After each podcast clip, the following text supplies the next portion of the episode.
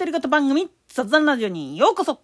今月はスピと科学というテーマでお届けしております。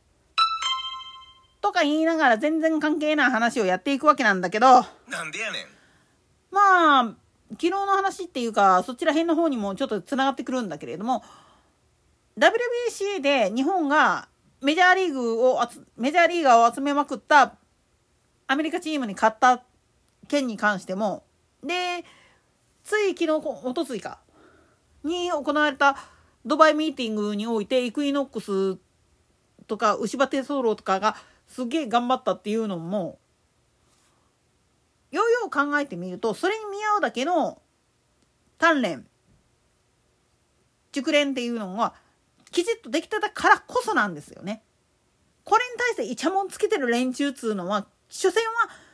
自分の思う通りにならなかったことを他人のせいにしすぎて自分磨きっていうのができてないだけじゃんっていう話になってくるんですよ。もう一言で言ってしまうとね。なんでやねん。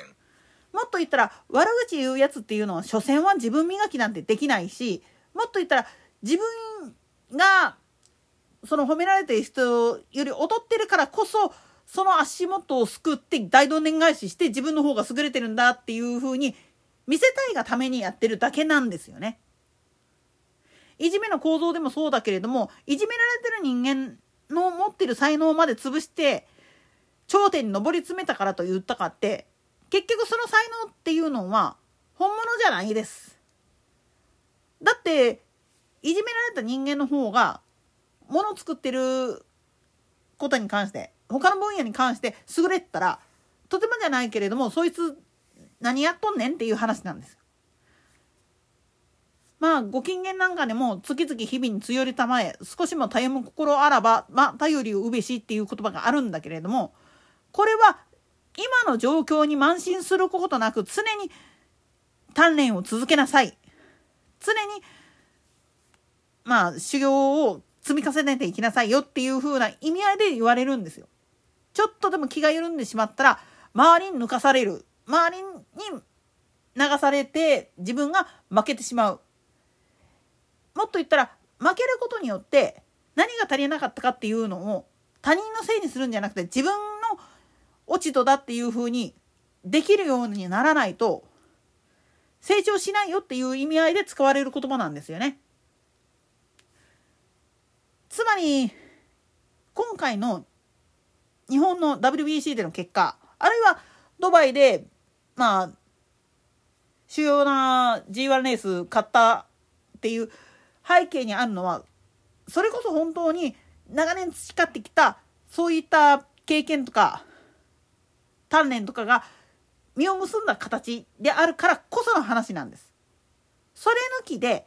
人のことをブータリこいてるやつっていうのは結局自分磨きも何もできてない一番未熟な存在なんだっていうことに全然気づいていない哀れな人なんですよね。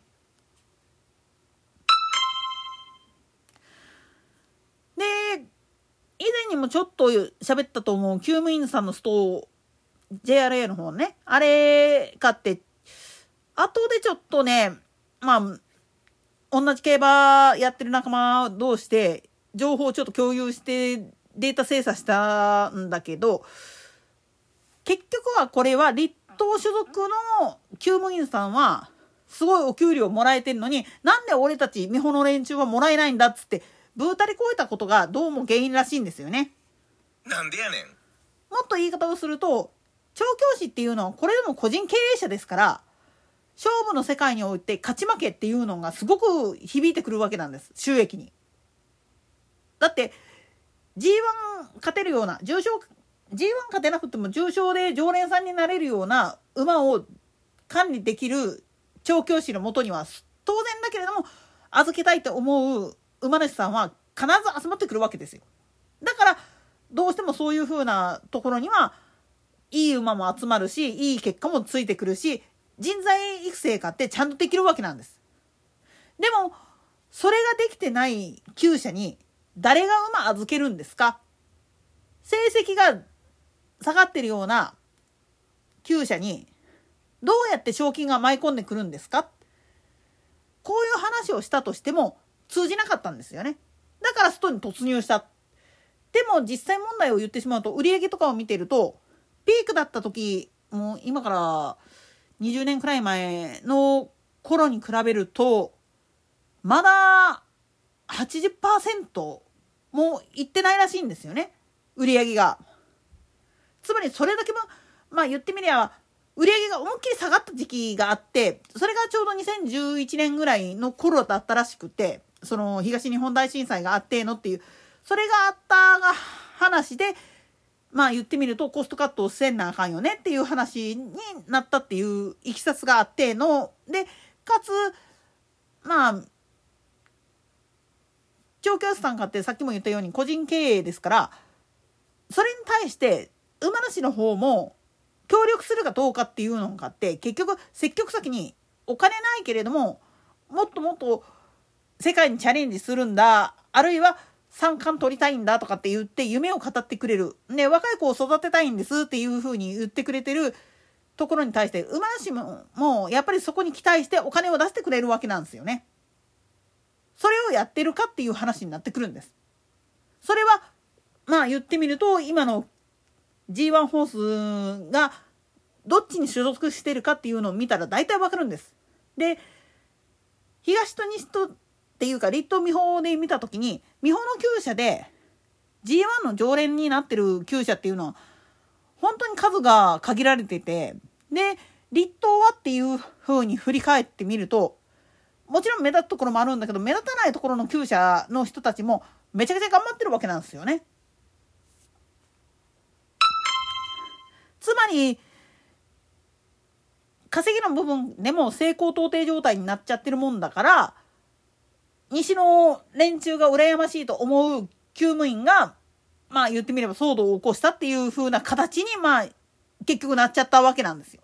だから JRA の方も西の方はもう全然やる気満々やからっつって東無視して開催したっていうのがどうやら真相らしいんですよね。なんでやねん。だからここであぶり出されてくるのは自分たちはそれに見合うだけの努力をやってきたか修練やってきたか自分たちを磨いてくるっていうことをきちっとやってきたか？それができてないのにお前そういうこと言えるのかっていうのが実は答えなんです。その答え合わせをやろうと思った時に競馬の世界であんならば競走馬の戦績っていうのを見たら分かるんですよ。どこの厩舎に馬主は預けたがるかあるいは馬主も馬主でどこの厩舎を育てたいと思ってるかその協力体制がきちっとできてるかここの部分がちゃんと見えてるところっていうのは当然だけれども成績っていうのもそれに見合う形になってるし機種も機種でそれに見合うだけの答えっていうのが出てるわけです。その逆に自分のまあ言ってみれば成績とかそういうもんにあぐらかいちゃったとこっていうのは当然その分だけ成績下がるんですよ。まあ、武豊に関して言っちゃうと、これは もう論外ですが、あれはちょっとね。なんでやねん。あれはむしろ、成績が下がろうが何しようが、な、もう、20代、30代の時に、めちゃくちゃ暴れ回ったことによって、それに似合うだけの実績っていうのを積んできてるし、名前もむちゃくちゃ売れたもんだから、もう前に出ただけでもう競馬の話やねっていうことで、通じるからっていう部分があって重宝されてるわけでだからここら辺の部分で間違えてはいけないのは成績が下がってたとしても過去にあったそういうもの実績っていうのがあってでそれに慢心せずにきちっと成績は下がったとしてもそれに見合うだけの活動っていうのをちゃんとやってるっていう裏付けあってこその話です。でも裏付けのないやつはどうや？たとえ新人時代の時にすごい華々しくデビューして成績も良くてもそっからそんで落ちるやつなんでいくらでもいるんですよ。もちろん怪我や病気っていうのが原因でっていう場合はちょっとこれはかわいそうだから置いといてっていう話です。だからうまく見極めてまあ福永雄一調教師今年になっちゃったんだけれども彼かって騎手やってて大怪我をやってるしこれ以上やってたら多分父親と同じように何らかの形で寝たきりになる可能性があるやろなっていう予測が立ったからこそ経営者の方にシフトしたっていう風に考えるとああそういうことねっていう風な話になってくるんです。自分を見極めることができないやつっていうのに結局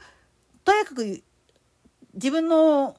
自分以外の人間もそうやけど悪口言うっていうことはそれに見合うだけのことをお前やってんのかっていう話です。できてないからこそ言ってるんだったら単なるひがみでしかありませんわ。といったところで今回はここまで。それでは次回の更新まで。ごきげんよう。